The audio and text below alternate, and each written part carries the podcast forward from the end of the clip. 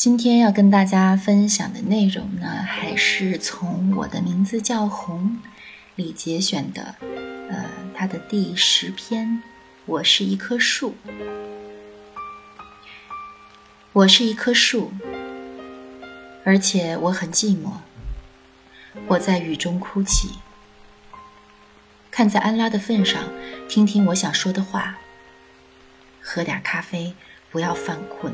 睁大眼睛，就当我是精灵一样，听我给你们说说为什么我会如此寂寞。一，人们说我是被潦草地画在一张表面未涂胶的粗纸上，是为在说书大师身后能有一幅树的图画挂着。的确如此，此刻我身旁既没有其他修长的树，也没有草原上的七叶草。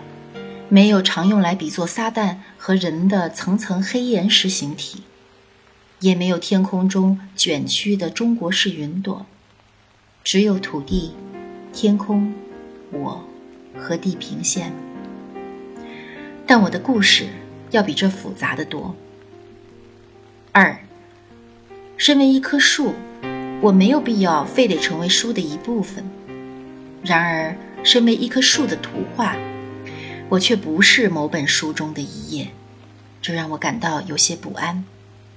既然我不是要在书中展示些什么，那么我就想到我的图画被挂在墙上，而异教徒和邪教徒之类的人将会跪倒在我面前拜我。别让埃尔祖鲁姆教长的信徒听见，我深深地为这种念头自豪，之后又被深深的恐惧和羞惭吞没。三，我的寂寞，最根本的原因是我甚至不知道自己属于哪个故事。本来我应该是某个故事的一部分，然而我却像秋天的落叶一样从那里飘落。让我来讲给你们听，像秋天的落叶般从我的故事中飘落的故事。四十年前。波斯王塔赫马斯普，这位奥斯曼帝国的大敌，也是全世界最喜欢绘画的君王。随着年岁的衰老，失去了对美酒、诗歌、音乐以及绘画的热爱。不仅如此，他还戒了咖啡。结果，他的脑袋自然也停止了运转，成天阴沉着脸，疑心越来越重。为了远离奥斯曼军队，他甚至把帝国的首都从当时仍属于波斯领土的大不里士迁移到了加兹温。晚年有一天，他被邪灵缠身，在一阵精神错乱中，他请求真主的宽恕，发誓一辈子再也不碰酒、漂亮男孩和绘画。这个事件明显的证明，丧失了对咖啡的品味之后，这位伟大的君主同时也丧失了他的神智。由于这个原因，许多天赋异禀的装订师、书法家、镀金师与细密画家们，二十年来曾在大不里士创造出世界上最珍贵的经典著作，此时却全部作鸟兽散般分散到了其他城市。马什哈德的总督易卜拉辛、密尔萨苏丹、塔赫马斯普的侄女及女婿，于是邀请到其中最优秀的几位来到他管辖的城市，把他们安置在他的细密画家工匠坊，要他临摹帖尔木统治时期赫拉特城最伟大的诗人扎米的七部叙事诗《七宝座》。并把它制作成一本有细密画的精致手抄本。对于这位聪明又可爱的侄儿，君王塔赫马斯普本来就是又爱又嫉妒，也后悔把自己的女儿嫁给了他。当他听说这本精致手抄本的时候，妒火中烧，愤怒地免除了侄儿马什哈德总督的职位，把他贬到了卡因市。这样还不够。之后又把他贬到了一个更小的城镇塞布奇瓦尔。马什哈德的书法家和插画家于是流落到别的城市、别的国家，投靠到别的苏丹和王子的手抄画坊去了。然而，奇迹般的，易普拉辛·密尔萨苏丹的精密画册并没有半途而废。原来，他手下有一位忠心耿耿的图书制作员。这个人骑着马，大老远地跑到最优秀的镀金大师居住的设拉子。然后再带着几张书页来到伊斯法罕，寻找最擅长书写纳斯塔利克体书法的书法家。接着，他翻山越岭，一路来到布哈拉，请乌兹别克汗身边最伟大的绘画师设计绘画结构，请他们描绘人像。之后，他南下赫拉特，委托一位半盲的老画师根据记忆。画出了蜿蜒扭曲的藤蔓和枝叶。在赫拉特，他拜访另一位书法家，请他以金色的瑞卡体书法为图画中的一扇门撰写了门楣。最后，他再度出发向南到卡因，向易卜拉欣·密尔萨苏丹展示自己长途跋涉六个月完成了一半的书页，以此获得了极大的赞赏。依照这种速度，这本书显然永远也做不完。明白了这一点后，他们雇佣了达旦会计作为信差，除了准备让大师绘画和书写的手稿书页外，每一位会计还携带一封信，详细描述要求艺术家们所做的内容。就这样，信差们带着手稿书页穿越波斯、呼噜山、乌兹别克领土。以及索格迪亚纳，信差的快马疾驰加速了书本的制作。有时，在一个下雪的夜晚，第五十九页和第一百六十二页会在一间屋外狼嚎声依稀可闻的驼马店相遇。两位信差友好的交谈后，会发现彼此正参与同一本书的制作。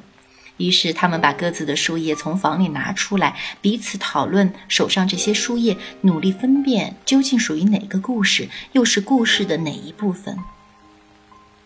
我原本应该属于这本已经完工了的手抄绘本中的一页，然而很遗憾，一个寒冷的冬夜，运送我的那位达旦会计穿越一座崎岖的高山时，被埋伏的盗贼突袭。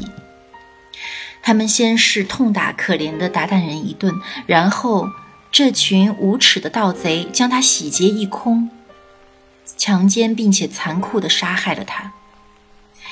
因此，我也无从知晓自己原本究竟属于哪一页。我祈求你们看着我，告诉我。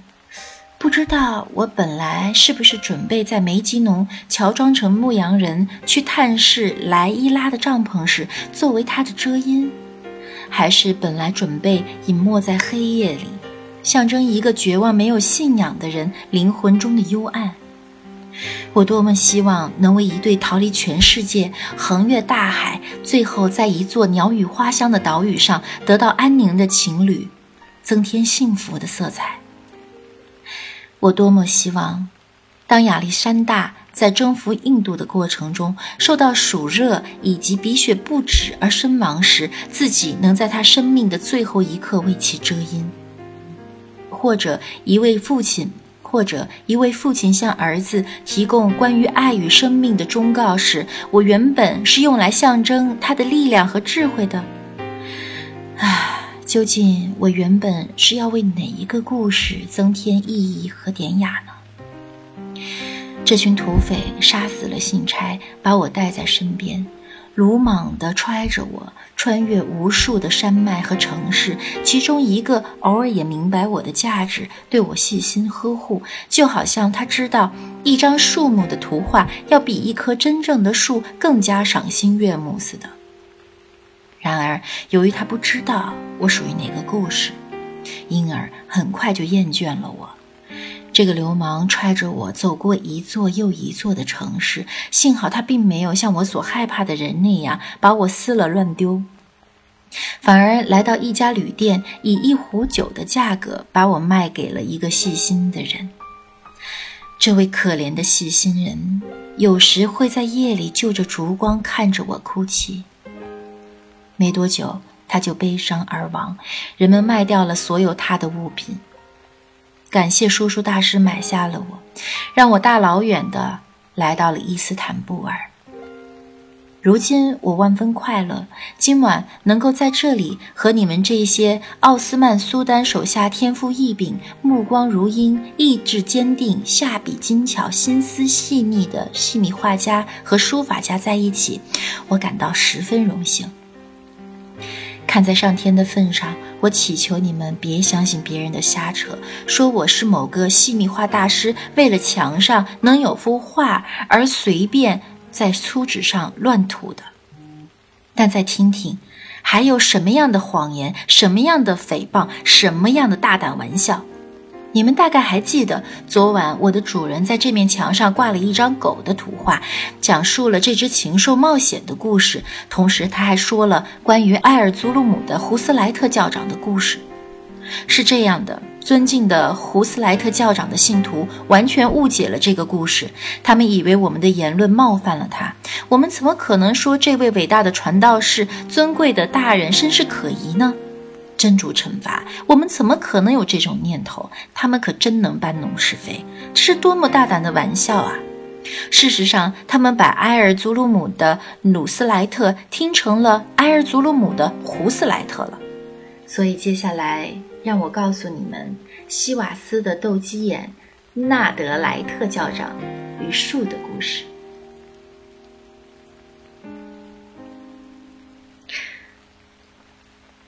这篇文章还有两段才念完，呃，我想大家还是把小说找来看吧。那今天的分享就到这儿啦，晚安，好梦。